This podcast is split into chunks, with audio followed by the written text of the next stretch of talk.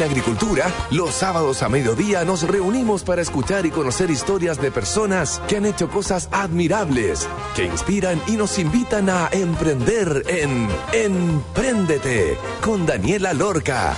Daniela Lorca es emprendedora y fundadora del sitio web babytuto.com, líder en e-commerce. Empréndete es una presentación de Ingeniería Comercial de la Universidad Diego Portales y Entel Empresas. Tu negocio no está solo.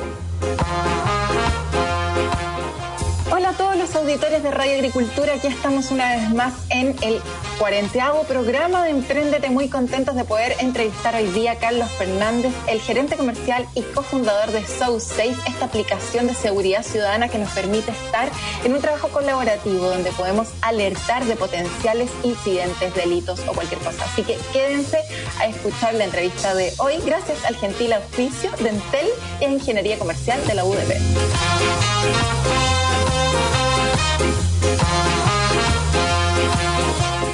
Personas sospechosas afuera de mi casa. Me entraron a robar y estoy sola en la casa. Se me perdió el perro. ¿Alguien lo ha visto? Tuve un accidente y no me puedo mover. Algunas de estas situaciones donde se necesita ayuda, antes no había cómo conseguir ayuda del vecindario y de carabineros y municipios, y hoy se puede pedir ayuda gracias a SoSafe, reconocida por algunos como el Waze de la seguridad ciudadana. La aplicación es muy sencilla. A través de la geolocalización del dispositivo, cada persona puede reportar algún incidente que esté sucediendo, desde un número definido de posibilidades, desde robos a casas hasta disturbios, pasando por accidentes, actividades sospechosas o consumos de drogas. Pero es de sencilla hacer una app no tiene nada. ¿Quién está detrás de este tremendo servicio que vino a ayudarnos a sentirnos mucho más seguros y nombrados recientes jóvenes emprendedores líderes del 2020 y premio de innovación a Boni es Carlos Fernández, el gerente comercial y cofundador de SoSafe. Bienvenido, Carlos. Muchas gracias por la invitación e introducción, Daniela. Aquí estamos. Oye, Carlos, cuéntanos, para quienes no te conocen, quién eres y cómo llegaste a formar, junto con Cristian, tu socio y mejor amigo desde Kinder, SoSafe. Bueno, sí, efectivamente con Cristian somos amigos desde pre-Kinder, de hecho tenemos ahí unas fotos desde que éramos compañeros. Y básicamente a partir de algunas vivencias de familiares, particularmente la hermana de Cristian estaba en su casa sola, eh, nuestra pense, y un par de personas entraron con pistolas, armados. Ella se dio cuenta, no supo qué hacer, simplemente se encerró en el baño y bueno, los delincuentes hicieron lo que tenían que hacer, se robaron varias cosas, pero ella entró en pánico, o sea, no recordó ningún teléfono de emergencia, en situaciones de ese nivel de estrés, la verdad es que uno no toma buenas decisiones ni menos va a recordar teléfonos por simples que sean. Hemos visto que los teléfonos de tres dígitos, el 131, el 132, el 133, por fáciles que son, haciendo muchas encuestas desde que partimos, mucha gente no los recuerda y menos los números comunales que cambian depende de donde, donde uno se está moviendo. Entonces, vimos que el proceso para pedir ayuda en una situación de estrés es muy complejo. Eh, entonces con Cristian empezamos a conversar, yo tenía una empresa de desarrollo de aplicaciones, en ese entonces fue como que me dijo, oye, si hacemos un botón de pánico, en que uno aprieta un botón y básicamente te contacta con, con el servicio que corresponda. Dijimos, oye, sí, suena sencillo, la verdad, investigamos si que habían cosas similares, habían cosas muy, muy tibias, medias mal hechas, y dijimos, bueno, hagámoslo bien. Entonces partimos con la lógica de botón de pánico. SoSafe en su comienzo era un botón de pánico, solamente un botón. Eh, apretabas un botón y la idea era que te contactara con seguridad ciudadana de donde yo estuviera ubicado geográficamente. Salimos a ofrecerlo, nos, nos dijeron muchas municipalidades que no, partimos hablando con carabineros y nos dijeron que era imposible porque en realidad sus protocolos no se ajustaban a ese tipo de sistema, ok, salimos a venderlo a seguridad ciudadana de varios municipios, tuvimos muchos portazos, hasta que eh, logramos presentárselo al alcalde de Vitacura, que él fue el primero en, creer en esto y dijo ya, ok, probemos. Era una apuesta porque éramos un par de emprendedores con un computador prácticamente y un programador, y lanzamos con ello. Eh, tuvo harta exposición mediática, eh, se empezaron a generar algunas descargas y tuvimos algunos casos de éxito, demostrando que en el fondo era una manera mucho más efectiva de pedir ayuda que un llamado telefónico. Y así, bueno, no solamente fue Itacura, se fueron sumando más otras comunas, pero ahí nos, enfrentamos a varios otros problemas que nos dimos cuenta que al final eh, la recurrencia de una aplicación es súper súper clave. Al mm. final, ¿cuántas veces en tu vida, te pregunto a ti, Daniela, cuántas veces has llamado a, carabineros? Eh, yo creo que una. Una, imagínate. Y tú, bueno, eres joven, pero en todos estos años igual una aplicación, imagínate que te promete ayudarte en una emergencia que vas a usar una vez en tu vida, es demasiado baja la tasa de uso. Entonces, lo que vimos que con esa tasa de uso la gente nos empezaba a borrar. Ah. Entonces dijimos, bueno, ¿cómo ampliamos esto para que tenga una cotidianidad, un valor más recurrente y que la gente nos, nos recuerde? Bueno, ¿qué tal si conectamos a, a las comunidades, los vecinos cercanos que tengan la aplicación, fomentando también eh, que se extienda la red de ayuda? que claro, nosotros inicialmente teníamos una sección que te permitía crear grupos de emergencia, pero no era suficiente. Igual seguía con la recurrencia de que alguien del grupo familiar que es reducido tuviera un problema, no era suficiente la recurrencia. Pero si lo abriéramos a que pones tu dirección y quedas monitoreando cualquier cosa cercana a 500 metros, ya nos empezamos a dar cuenta que había mucho más interacción. Y ya no era solamente un botón de pánico, ahora es una aplicación que me mantiene informado de lo que está pasando cerca de mi casa y de esa manera puedo prevenir muchas cosas. Entonces, de a poco fuimos dándole un poco la lógica que es hoy día, que, es una red social de colaboración, es una red social de seguridad, y eso le dio la recurrencia que nos faltaba para luego pasar de un par de miles de usuarios a hoy día ya son más de un millón de personas que colaboran en esta red social. Conectamos más de 70 instituciones, ellas seguridad ciudadana, carabineros hoy día operan en los lugares más complejos del país, que es el sector sur de la región metropolitana, y han tenido excelentes resultados con SOU6 ya que han acercado a los vecinos. Los vecinos hoy día no son personas que solamente alegan, sino que también colaboran, contribuyen en el barrio a salvar vidas, a levantar información de manera oportuna, a prestarse ayuda. Hay cosas chistosas también, obviamente que uno, lee. Al principio no nos gustaba tanto, decimos, chuta, se está desvirtuando un poco esto, pero después nos dimos cuenta que la gente lo agradecía, lo encuentra entretenido y finalmente se sigue cumpliendo con el foco principal que es hacer más eficiente la colaboración de todos porque es una aplicación que se mantiene viva y que cuando tú la llegas a necesitar para la finalidad de seguridad, sin duda te acuerdas de eso antes que un llamado a teléfono. Buenísimo. Oye, a ver, partieron entonces con este botón de pánico, que claro, que hoy día ya migró a este So Safe, en donde hay distintas cosas, vamos a estar hablando durante el programa también acerca de esta asistencia coronavirus y de otros temas. Pero me gustaría entender cómo el modelo de negocio. Ustedes llegaron y dijeron, le pasó esto a la hermana de tu socio Cristian, y dijeron, vamos a armar este botón de pánico, eh, tú estás ahí con esta empresa de desarrollo de aplicaciones, ¿en qué momento deciden cómo cobrar cuando se enfrentan a esta municipalidad de Vitacura? ¿Qué le dicen? ¿Cuál iba a ser como el modelo de negocios detrás? ¿Habían pensado en eso cuando empezaron a desarrollar esto o esto fue como cambiando el modelo de negocios a medida que el uso de esta aplicación iba variando desde su inicio?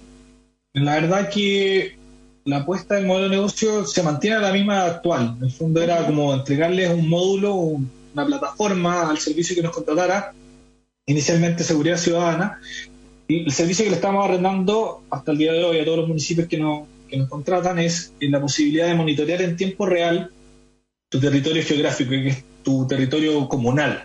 Entonces, ¿qué significa eso? Inicialmente era simplemente los botones de pánico que se presionaran dentro de tu territorio, de tu polígono, territorial, te van a levantar una alerta georreferenciada para poder atender lo más rápido posible a la persona que está presentando una emergencia. Eso se mantiene, pero hoy día eh, se fue expandiendo de manera muy orgánica, porque pasar de un botón, nos dimos cuenta que un botón de emergencia pueden ser muchas cosas, o sea, puede ser un incendio, un incendio no, no tiene el mismo tratamiento que un robo o no tiene el mismo tratamiento que un accidente de tránsito. Entonces, lo ampliamos después a seguridad, bomberos y ambulancia, y también nos dimos cuenta que la gente quería probar el sistema. Entonces dijimos ya un cuarto botón de prueba. Y después vimos que había más aperturas todavía en, términos de lo que son las emergencias de seguridad. No es lo mismo una violencia intrafamiliar que necesita atención inmediata que alguien que está reportando, por ejemplo, oye, esa que hay gente que se está jugando los pitos en la esquina. Bueno, que quizás no es tan urgente porque no tiene una emergencia que puede terminar en muerte. Entonces, eso fue uno de los grandes eh, aciertos, el, tema de entender las emergencias, el tema de hacer la apertura, porque no solamente le sirve en términos de estadísticos para organizar todo lo que se está reportando en tu territorio, sino que te permite tomar mejores decisiones de cómo distribuir de manera eh, jerárquica distintas cosas que puedan estar ocurriendo en tu, en tu comuna. Como te digo, si hay un ruido molesto que te entra y después te entra otro reporte que es de, de un accidente crítico, chuta, el ruido molesto lamentablemente, bueno, puede ser molesto, pero, pero un accidente puede resultar en muerte. Entonces, para las centrales de, emergencia les permite jerarquizar todos los acontecimientos, a diferencia del llamado telefónico que entra en cola y tú lo atiendes en orden de llegada. ¿Y ellos en el fondo te pagan mensualmente por tener acceso a esto? Correcto. La licencia les permite tener monitorear el territorio a tiempo real e histórico de todo lo que ha sido reportado, porque también hay un módulo estadístico que te permite ver mapas de calor, eh, puede hacer filtro por temporalidad, por tipos de incidencia. Eh, los municipios que nos contratan ya pueden tener un mapa del delito súper, súper bien segmentado. Pueden hacer filtro, por ejemplo, de dónde se está traficando droga, de dónde han habido más eh, robos de vehículos. Y de esa manera no solamente les permite reaccionar más rápido ante un incidente a tiempo real, sino que además les permite darle inteligencia a a la asignación de recursos, dónde hay que poner luminaria, dónde hay que hacer patrullaje más inteligente, eh, dónde destinamos más recursos, etcétera.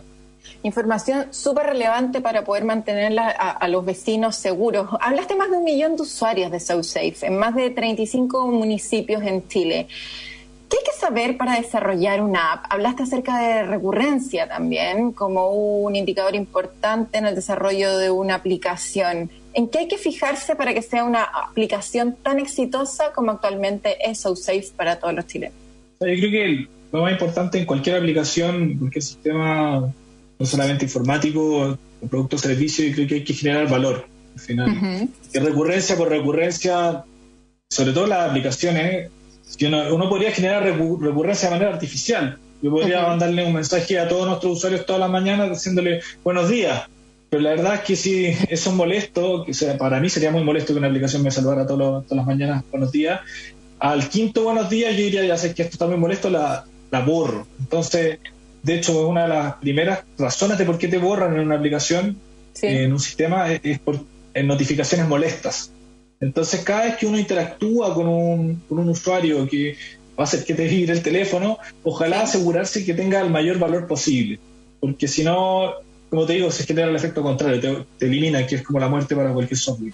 Hmm. Oye, está súper la, entrevista. Estamos hablando con Carlos Fernández, el cofundador de SoSafe, de esta aplicación que probablemente todos tienen ya descargados en sus celulares y que nos permite mantenernos seguros y ante cualquier emergencia o, no sé, ruidos molestos, como estaba diciendo Carlos, asistencia coronavirus que vamos a estar hablando ahora en el próximo bloque, etcétera, poder abrir la aplicación y decir como ayuda, hay, hay un, un botoncito que dice como reportar alguna incidencia y para que lleguen seguridad ciudadana, los carabineros, quien tenga que llegar para salvar vidas. Vamos a estar hablando también acerca de casos emblemáticos que hayan surgido producto de esta, del uso de esta aplicación en el siguiente bloque.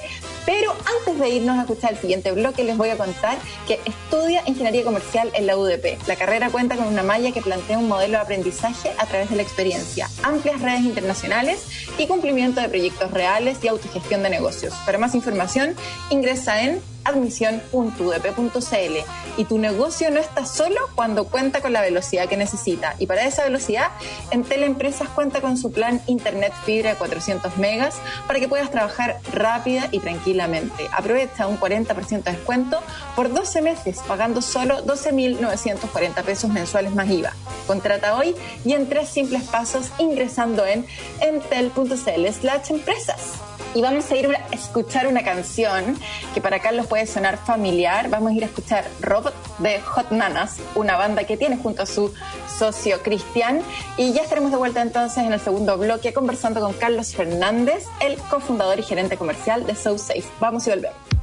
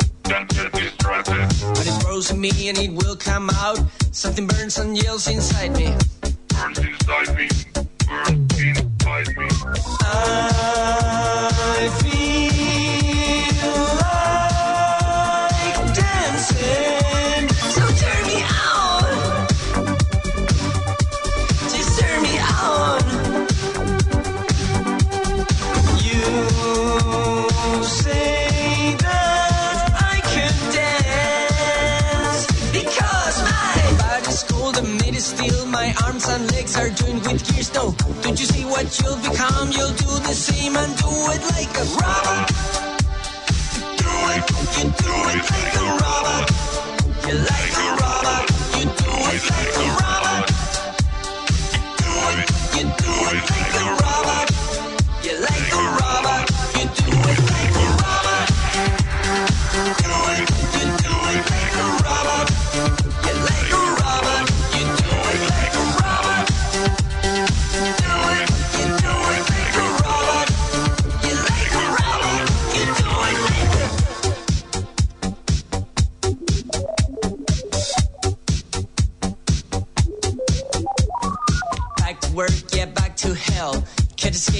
tired of stamping. I'm tired of stamping. I'm tired of stamping. There are no breaks, there's no excuse.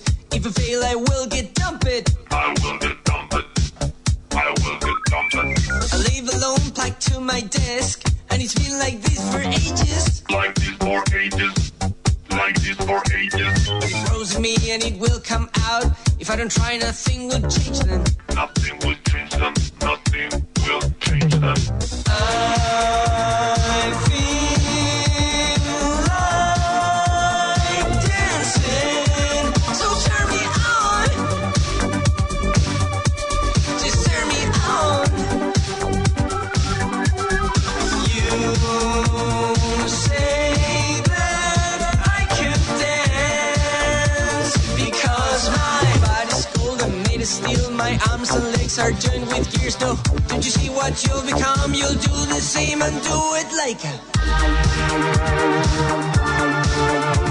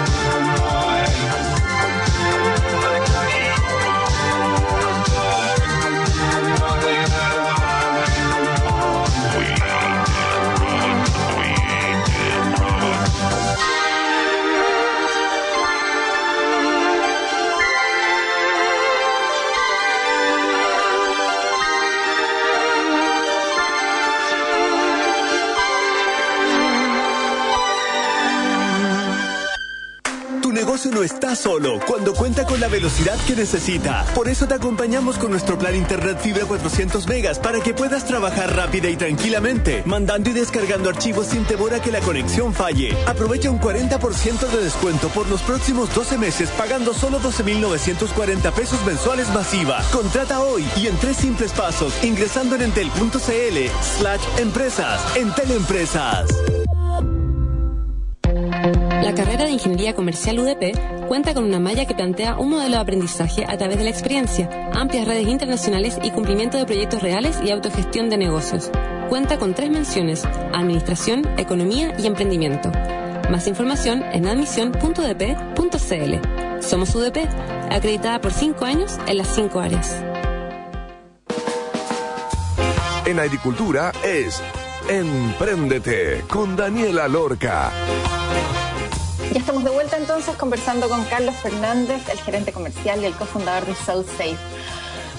Para nosotros ha sido un antes y un después. SoSafe nos permite estar más conectados con nuestros vecinos y también que Carabineros responda a tiempo frente a distintos sucesos. Fueron las declaraciones que hizo la alcaldesa de La Pintana, Claudia Pizarro, al referirse a la red social ciudadana chilena SoSafe. Carlos, ¿pensaron que su modelo iba a ser siempre estar con las municipalidades o cómo se lo imaginaron en un principio, cuando estaban soñando con esta app que iba a, ser como segurito para todas las chilenas?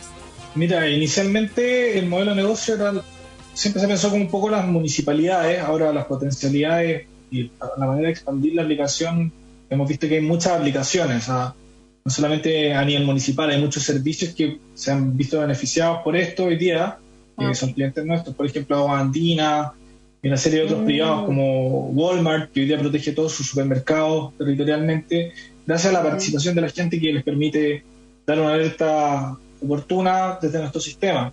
Es mucho más eficiente que un llamado telefónico, como te decía, nadie, nadie recuerda. Entonces, con SoSafe hemos visto eso.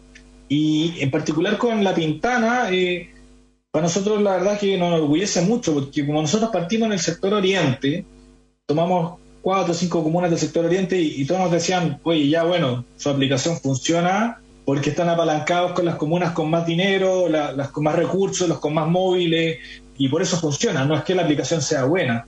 Y la verdad es que demostramos exactamente lo contrario en una comuna tan compleja como la Pintana, es una comuna que no tiene muchos recursos, que la delincuencia no es la misma que la de Vitacura, y una comuna que tiene mucho narcotráfico y una complejidad que la hemos entendido y que la alcaldesa afirme que hay un antes y un después desde que incorporaron la herramienta para nosotros nos enorgullece mucho.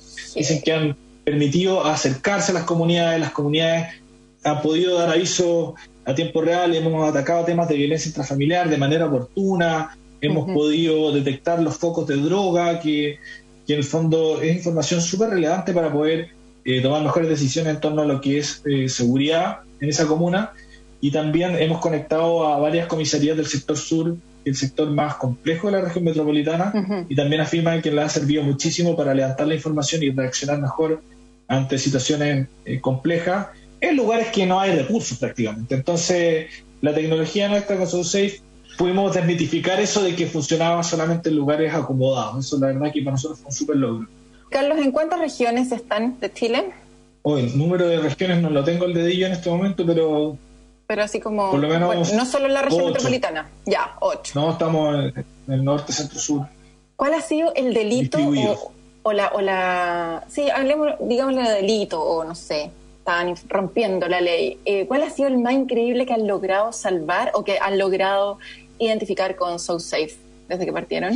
Así como lo más... Uh, delito muchísimos, pero la verdad hay un, hay un caso bien emblemático en, en La Pintana, había un narcotraficante que lo habían soltado hace poco y Ya. a la semana ya se puso a disparar, eh, a tirar balas locas en, en la población. Y una de estas balas locas impactó el cuello de una chica que se asomó a mirar qué es lo que estaba pasando, eh, cayó en riesgo vital inmediatamente. Y gracias a un vecino que vio esta situación, escuchó que estaban disparando, reportó, Sí. inmediatamente esto le llegó a la municipalidad de, de La Pintana, ellos coordinaron con carabineros, carabineros se hizo presente, atraparon al delincuente y simultáneamente le salvaron la vida a, a esta chica que estaba con riesgo vital y gracias a este reporte, bueno, ahí se dieron muchas cosas, se salvó una vida, esta persona baleada, se atrapó oportunamente al delincuente y no solamente eso, sino que el reporte SOUSAFE sirvió para llevarlo a juicio y finalmente esta persona quedó en prisión. O sea, sirve como es prueba increíble, absolutamente. Entonces, lo que le decimos harto a los vecinos, su reporte sí importa, porque deja registro. Entonces, muchas veces la flagrancia, Daniela, es difícil, eso no ocurre, muchas veces no ocurre ni siquiera en las comunas ni en los lugares más acomodados de los países, porque es difícil, el delincuente es rápido. Entonces, pero sin embargo, la información residual que queda de todos estos reportes son súper relevantes, porque finalmente te entregan luces, te orientan dónde están los problemas y finalmente la- las autoridades pueden tomar mejores decisiones hasta visibilidad que te entregan SoulSafe. Dificultades en el proceso del desarrollo de esta app, que ya cuenta con ¿cuántos años? ¿Siete años aproximadamente? ¿Seis? Son seis años. Seis años. Eh, ¿Cuáles han sido las cosas más difíciles por las cuales han tenido que pasar como emprendedores relacionados con el desarrollo propio de una aplicación? Varias personas siempre preguntan como, oye, ¿qué me recomiendas? ¿Como contratar a los desarrolladores y desarrollar la app yo? Eh, si estoy pensando en una app o eh, hacer externalizarlo. No entiendo muy bien cuáles pueden ser los beneficios versus una página web eh, media normal. Cuéntanos un poco acerca de las dificultades del proceso de desarrollo de una aplicación en Chile. Bueno, de partida yo no soy programador, yo, yo soy ingeniero comercial, siempre me ha gustado la tecnología, pero desde que partimos, bueno, yo tenía una empresa de desarrollo de aplicaciones y lo que aprendí también en eso es, es que focalizarse mucho, sobre todo en desarrollo, en salir a testear mucho la necesidad, más allá de la tecnología, más allá del diseño, más allá de la forma de lo que queremos construir. Creo que es súper importante entender muy bien el problema que uno quiere atacar. Porque mucha gente me dice, oye, quiero hacer una aplicación que haga esto, esto, esto y esto. Yo tenía muchas reuniones con emprendedores y yo les digo, ya, ok, pero, pero ¿entiendes bien qué es lo que quieres solucionar? Eh, sí, más o menos, te has juntado con tu cliente que eventualmente estaría dispuesto a pagar. Eh, no, pero es que, pucha, es que queremos hacer esto. Y yo les digo, chuta, ¿y a qué equipo tenéis hoy día contratado? No, ya, ya contraté un programador, estamos listos para partir. Y la verdad es que hay que partir súper al revés, es, es mi punto de vista al menos. Creo que no, no hay que contratar a nadie, no hay que tirar ni siquiera una línea de código antes de empaparse absolutamente del problema, entenderlo muy bien, entender eh, quién es el que quizás va a ser el que te va a comprar, quién va a ser tu cliente, como que la parte de investigación de mercado, como que se habla tanto de investigación de mercado, pero es increíble como nadie o muy poca gente lo hace. Porque es muy fácil enamorarse de la solución o de lo que queremos construir porque es muy entretenido, la tecnología hoy día está muy de moda. Antes la programación, no sé, por siento que eran como programadores del sótano, hoy día es como cool ser programador, entonces como que está, es una industria que está muy atractiva. Entonces mi recomendación siempre es esa, ir al mundo real, tocar las puertas, get outside of the building, como dicen en, en el modelo Lean, estar, entender y respirar el problema, enamorarse mucho más del problema que de la solución, porque de esa manera es cuando uno puede construir en verdad algo que finalmente va a generar valor. Y si uno parte al revés, claro, puedes contratar una empresa o un desarrollador y el taxímetro ya, ya está corriendo, estás pagando sueldo, etcétera, y si no tienes claridad y desarrollar con una forma que no es la que finalmente va a generar valor, es muy costoso. Entonces, mi recomendación siempre es esa, entender muy bien el problema y sobre eso darle la forma. Buenísimo. Oye, claro, bueno, en el ¿Una fondo eso es... Sí, no sé, algo está pasando. Yo estoy en la playa y escucho aquí un, un show más o menos, no sé si es ambulancia, no logro reconocerlo, probablemente tú reconocís mucho mejor porque estás ahí metido en el negocio, la, la diferencia de la sirena. Oye, pero es verdad, eh, empaparse con el problema y dependiendo de el problema, entonces encontrar la solución y que puede ser a través de distintas herramientas. Puede ser una app, puede ser una página web, puede ser un negocio físico, puede ser cualquier otra cosa. Hablemos acerca del levantamiento de capital y asimismo de la inclusión de socios a la empresa. ¿Qué recomendaciones les harías a los emprendedores que están pensando en vender parte de las acciones? Así como Mm. en SoSafe lo hicieron ustedes.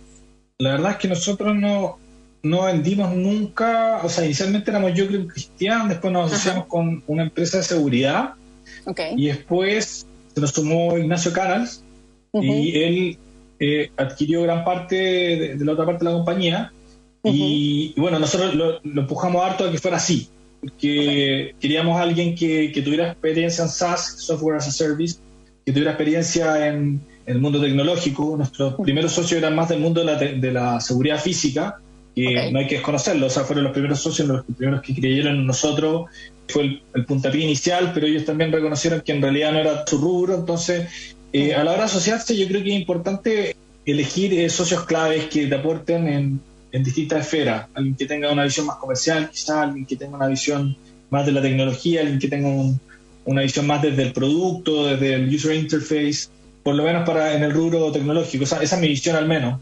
Y bueno, mis socios actuales creo que todos cumplen roles claves y por eso es que hoy día funcionamos de manera coordinada, se construye una solución que hoy día está generando valor.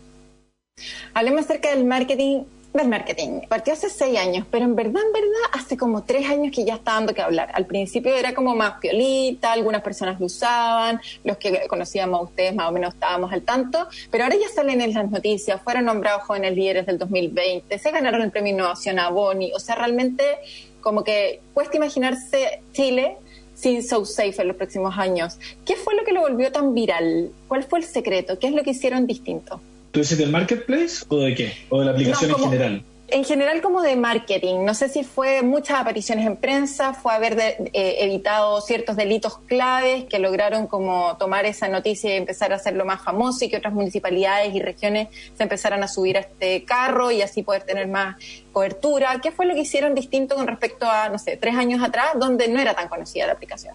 Yo creo que lo que más eh, nos catapultó de alguna manera es demostrar que funciona. Porque al final eh, vimos que habían aplicaciones similares que prometían lo mismo, pero la verdad nadie las ocupaba. No generaban ningún caso de éxito y, y la verdad es que las cosas que se generan en su safe a veces son muy mediáticas.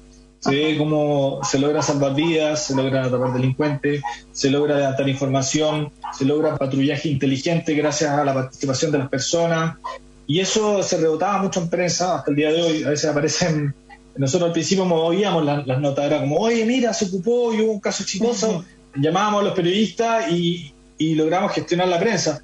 Pero hoy día es bastante orgánico. Hoy día la verdad es que todos los días se salvan vidas, todos los días ocurren cosas buenas e incluso los periodistas lo están mirando y sin ni siquiera consultarnos, hacen una nota, oye, esto pasó positivo, gracias a un reporte SoulSafe logramos atrapar a un delincuente. Esas notas las están haciendo ellos de manera orgánica. Pero al principio yo te diría que, claro, el hecho de que nosotros empujáramos noticias y diéramos visibilidad de casos de éxito fue, fue relevante, por lo menos. Me imagino que es relevante también para que otras personas, el alcalde de alguna municipalidad que está leyendo el diario justamente diga, oye, yo también quiero tener acceso a esto y evitar delitos en mi comuna. Hablemos acerca del botón de asistencia coronavirus, que me llamó mucho la atención, lo encontré genial con el icono ahí como de este virus. ¿Cuál es su fin? ¿Qué pretenden con este botón de asistencia coronavirus? Bueno, por lo demás, ese botón ya no existe. Ah, por una regulación de, de Apple y Google que al final ese tipo de, de solicitudes querían que fueran solamente gu- gubernamentales. Ah, Pero en su momento lo sacamos porque cuando estaba partiendo la pandemia el año pasado, vimos que uno de los principales problemas era que todo el mundo, como esto era algo nuevo, nadie sabía mucho cómo se comportaba el virus Ujú. y había, estaba- había mucha desinformación. Sí. Entonces dijimos, bueno, ¿cómo, ¿cómo orientamos a la gente de manera más automatizada? Entonces desarrollamos un formulario con ese botón, el cual hoy día más o menos se saben cuáles eran los síntomas, pero permitía guiar a las poblaciones. Entonces tú apretabas el botón, respondíamos en un formulario y te decía, mira, tú probablemente no tienes coronavirus, así que quédate en la casa, lo más importante es que te cuides y si llegas a sentir tales o cuales síntomas, bueno, ahí recién dirígete a un centro asistencial. Mm. Pero, y si tenía los síntomas, bueno, ahí sí te decía, ok, mira, probablemente tienes, anda a hacerte un test y que te puedan tomar los recuerdos, y que puedas tomar los recuerdos necesarios. Pero eh, de esa manera pudimos ver que más del 95% de todas las eh, personas encuestadas les dijimos que tranquilo quédate en la casa y eso cumplió la finalidad finalmente de que la gente no atochara a los centros asistenciales. Eso que al final generaba un, habría generado un problema mayor. O sea, atocha gente eh, contagiada, se contagian todo y es peor.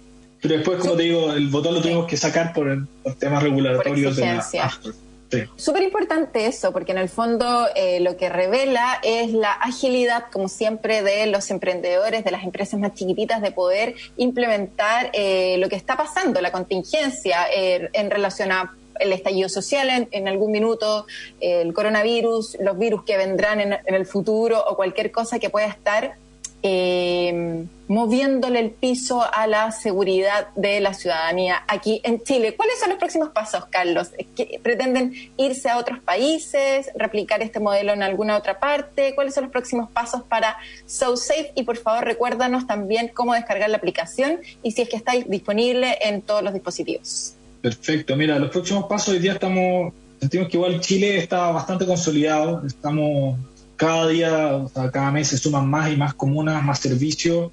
Eh, es un modelo que de alguna manera hemos eh, estamos consolidando de a poco con la participación de los vecinos, eh, cumpliendo la, la finalidad nuestra y nuestro principal valor, que es la colaboración, juntando a todas las partes, vecinos, con instituciones, servicios, donde todos pueden participar eh, y generar cosas positivas, desde salvar vidas hasta encontrar perros. Eh, eso, de alguna manera, en Chile está bastante eh, probado el, el- el modelo. De a poco estamos expandiendo y, y identificando algunos mercados de Latinoamérica y otros países para poder replicarlo y escalarlo. Y no les puedo adelantar mucho más, pero eso es en lo que estamos. Sin duda es una empresa que la queremos hacer global. Ya tenemos algunas instalaciones en otros países, Ujú. pero ese es un poco el camino. Y, y respondiendo a la, disponibilidad, bueno, invitamos a todos los que nos están escuchando que descarguen la aplicación SoSafe, lo buscan por el nombre SoSafe en App Store o Google Play, dependiendo si tienen iPhone o, Android, está para todos los dispositivos prácticamente, si tienes WhatsApp lo puedes tener. Y también invitar a todas las autoridades o futuros alcaldes o alcaldes en ejercicio que quieran cuidar su comuna con participación comunitaria, nos pueden contactar a contacto arroba sosafe.cl. Nosotros encantados. El sistema es muy rápido de implementar y nuestra consigna al final es involucrar a todos los vecinos porque todos podemos ser protagonistas también y partícipes de la seguridad de nuestros barrios y nuestra comuna. Buenísimo. Oye, muy bueno para poder terminar. Les quedó listo el pase a todos los auditores que están a cargo de municipios para que se sumen a este tremendo proyecto colaborativo por parte de los ciudadanos que fue creado de mano de su, de dos amigos, de Cristian Cabrera y de Carlos Fernández, con quien tuvimos el placer de poder entrevistarlo hoy. Muchas gracias, Carlos, por la entrevista, por los datos, por toda la historia bonita que está detrás de SoSafe, que ayuda a que Chile sea un país más seguro y que las comunas en general sean más seguras para todas las personas que viven ahí. Entonces ahí que estuve conversando con un amigo el otro día que nos decía, oye, estoy buscando una casa, me quiero cambiar de casa, ya no quiero estar más en un departamento. Y le preguntamos, ¿qué, cuál, es, cuál es la, mm, eh, la, eh, la variable más relevante para poder decidir en dónde vas a eh, comprar, arrendar tu futura casa. Y dijo la seguridad. Así que me quedó eso dando vuelta y probablemente para muchas personas es así. Así que irse a un barrio seguro, probablemente que tenga So Safe, puede ser un driver de decisión de compra. para Absolutamente. O sea, en cualquier encuesta ciudadana tú ves que la preocupación número uno siempre es la seguridad, es verdad. Ajá. Muchas gracias, Carlos. Éxito en todo lo que viene, mucha suerte. Estoy segura que les va a ir increíble y muchas gracias por tu participación aquí en el cuarenteavo programa de Emprendete. Así que Buenísimo. bien memorable. Muchas gracias por la invitación, se pasaron. A ti, Carlos. Antes de irnos al tercer bloque, les voy a contar que estudian Ingeniería Comercial en el UDP. La carrera cuenta con tres menciones, Administración, Economía y Emprendimiento. Para más información ingresa en admisión.udp.cl. Y tu negocio no está solo cuando cuenta con la velocidad que necesita. Y para esa velocidad, Entel Empresas cuenta con su plan Internet Fibra de 400 megas para que puedas trabajar rápido tranquilamente. Aprovecha un 40% de descuento por solo 12 meses, pagando 12.940 pesos mensuales más IVA. Contrata hoy en tres simples pasos ingresando en entel.cl slash empresas. Vamos entonces al tercer bloque con nuestra querida Paulina Barahona y ya estaremos de vuelta en Emprendete. Esto fue Carlos Fernández, el cofundador y gerente comercial de SoSafe. Vamos y volvemos.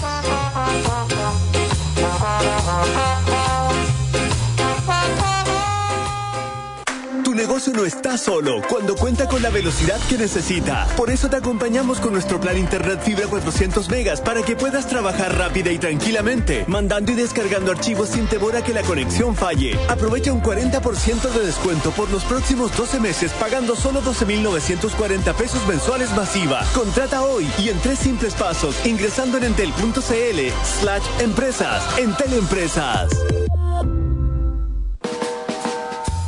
En agricultura es Empréndete con Daniela Lorca. Ya estamos de vuelta entonces en el tercer bloque con nuestra queridísima Paulina Barahona. Hola, Pauli. Queridísima Dani, qué bueno verlos el día de hoy. Ya los echaba de menos ya. Sí, es que una semana, una semana se hace eterno para Se poder. pasa rápido, pero lento, ¿no? es rico reconectar con ustedes y con todos los que nos están escuchando. Justamente. Pauli, se nos acabó la, la sesión eh, en el sábado pasado. ¿Con qué nos sorprenderás esta semana? ¿Con, con qué serie? Estaba pensando que algo muy importante en las startups y en todas las empresas en realidad y en la vida en general es aprender. Estar abierto al aprendizaje y para eso lo primero es notar cuáles son los bloqueos o cuáles son las limitaciones que están impidiendo que aprendamos más.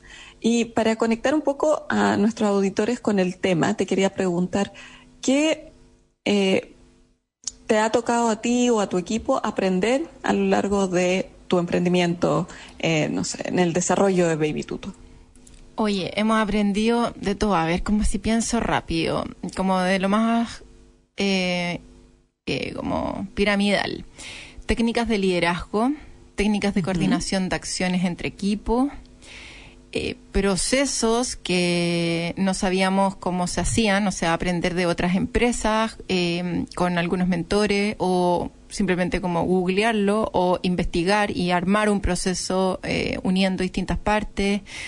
Hemos aprendido eh, cómo, a cómo comunicarnos. El, el año pasado el COVID eh, también fue un tremendo aprendizaje de, de cómo comunicarnos y, y mantener eh, como la motivación del equipo, orientado a resultados, todos de manera remota. Hemos aprendido, y ahí cada uno en cada área, o sea, yo técnicas comerciales, de negociación, flujos de caja, cómo mirar balance, o sea, un todo el día a día al final, eh, yo diría que es algo que es un continuo aprendizaje. Yo creo que no hay ningún día que no aprenda algo en el que yo pueda haber investigado o que aprendí de otra persona que trabaja en Baby Tuto o eh, que pedí ayuda porque en verdad no, no conocía el tema, no sabía cómo manejarlo. Primera vez que me, que me enfrentaba a algo y busqué como algún mentor o alguien que me pudiera orientar en hacer el camino un poco más corto o que me haga una buena introducción para poder después seguir aprendiendo. Ahora estoy aprendiendo acerca de cómo generar comunidad, por ejemplo. Comunidad y planificación. Estoy en esos dos temas ahí investigando todo el rato y aprendiendo constantemente como detallitos al final, ¿cachai? Como el día a día, eh, qué hay que hacer, qué, qué es lo que hay que mirar, cómo controlarlo, qué benchmark, qué es bueno, qué es malo, qué plataformas se pueden usar. Eh, en, en Baby Tuto en general todos aprendieron como a hacer consulta a la base de datos, que es algo que a muy poco les enseñan en la universidad.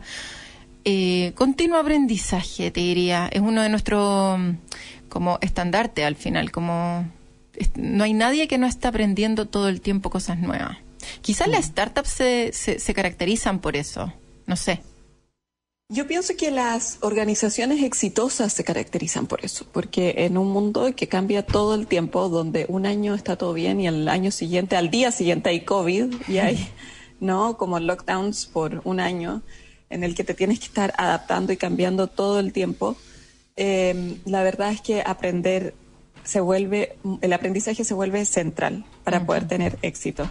Pero a mí me parece interesante que damos el aprendizaje por sentado, como que si uno le pregunta a cualquier persona, es como algo obvio que voy a aprender, es obvio que, que mm, tengo curiosidad por desarrollarme o por, por aumentar mis conocimientos respecto a algo. Y la verdad es que no es tan obvio.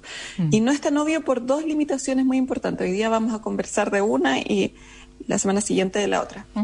No es tan obvio el aprendizaje porque muchas veces en nuestra cultura tendemos a confundir competencia por confianza, por autoconfianza. Y yo te diría que entre los líderes o los fundadores de empresas es muy eh, frecuente encontrar excesiva autoconfianza.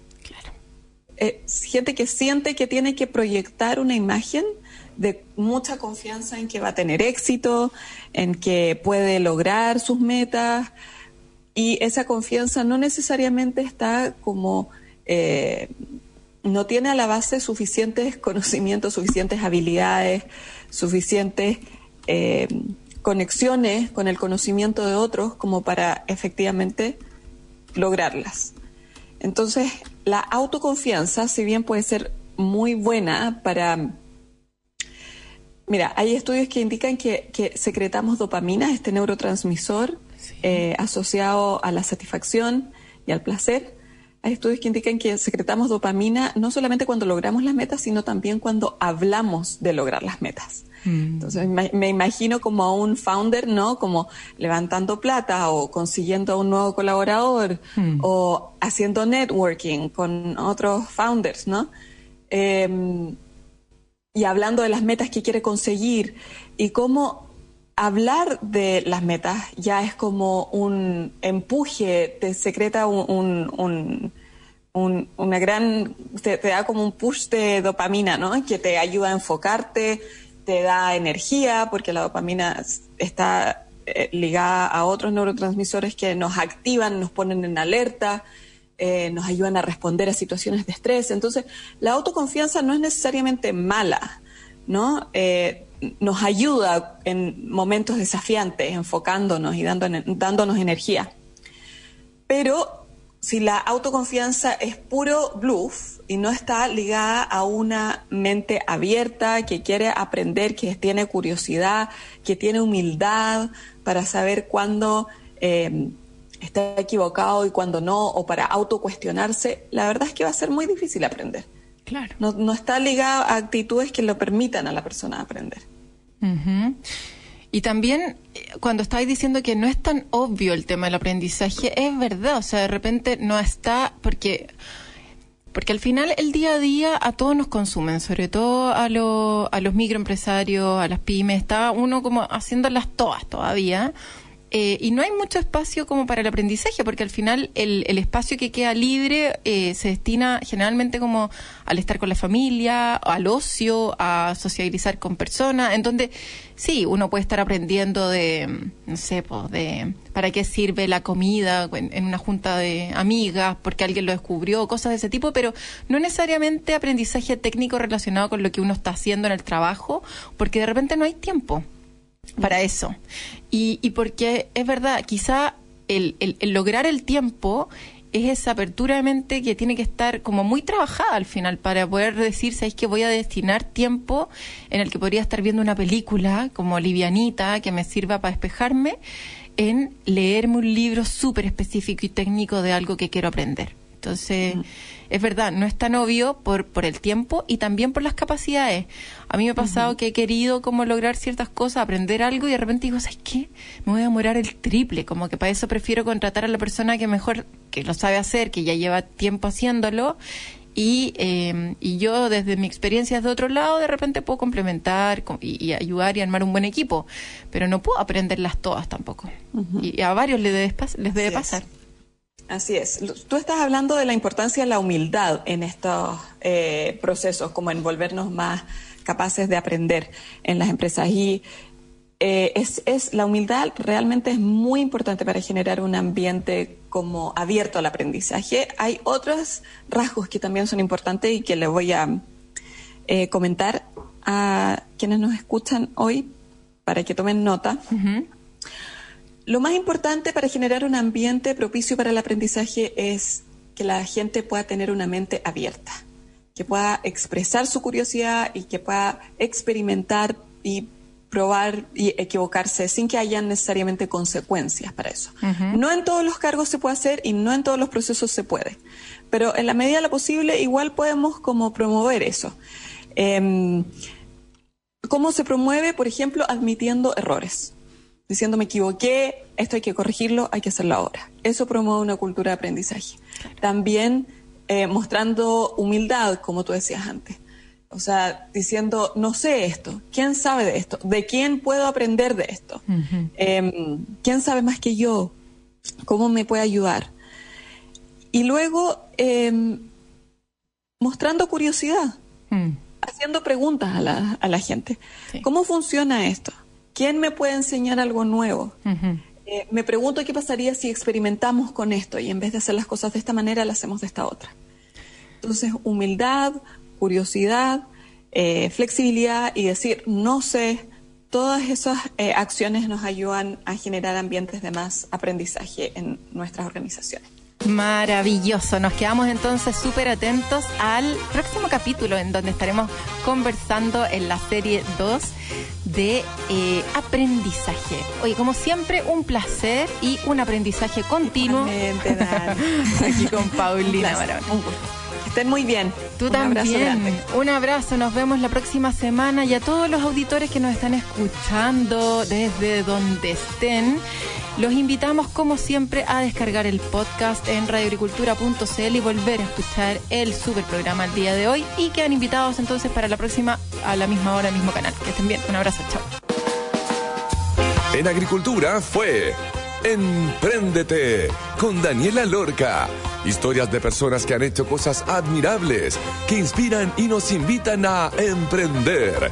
Es una presentación de Ingeniería Comercial de la Universidad Diego Portales y Entel Empresas. Tu negocio no está solo.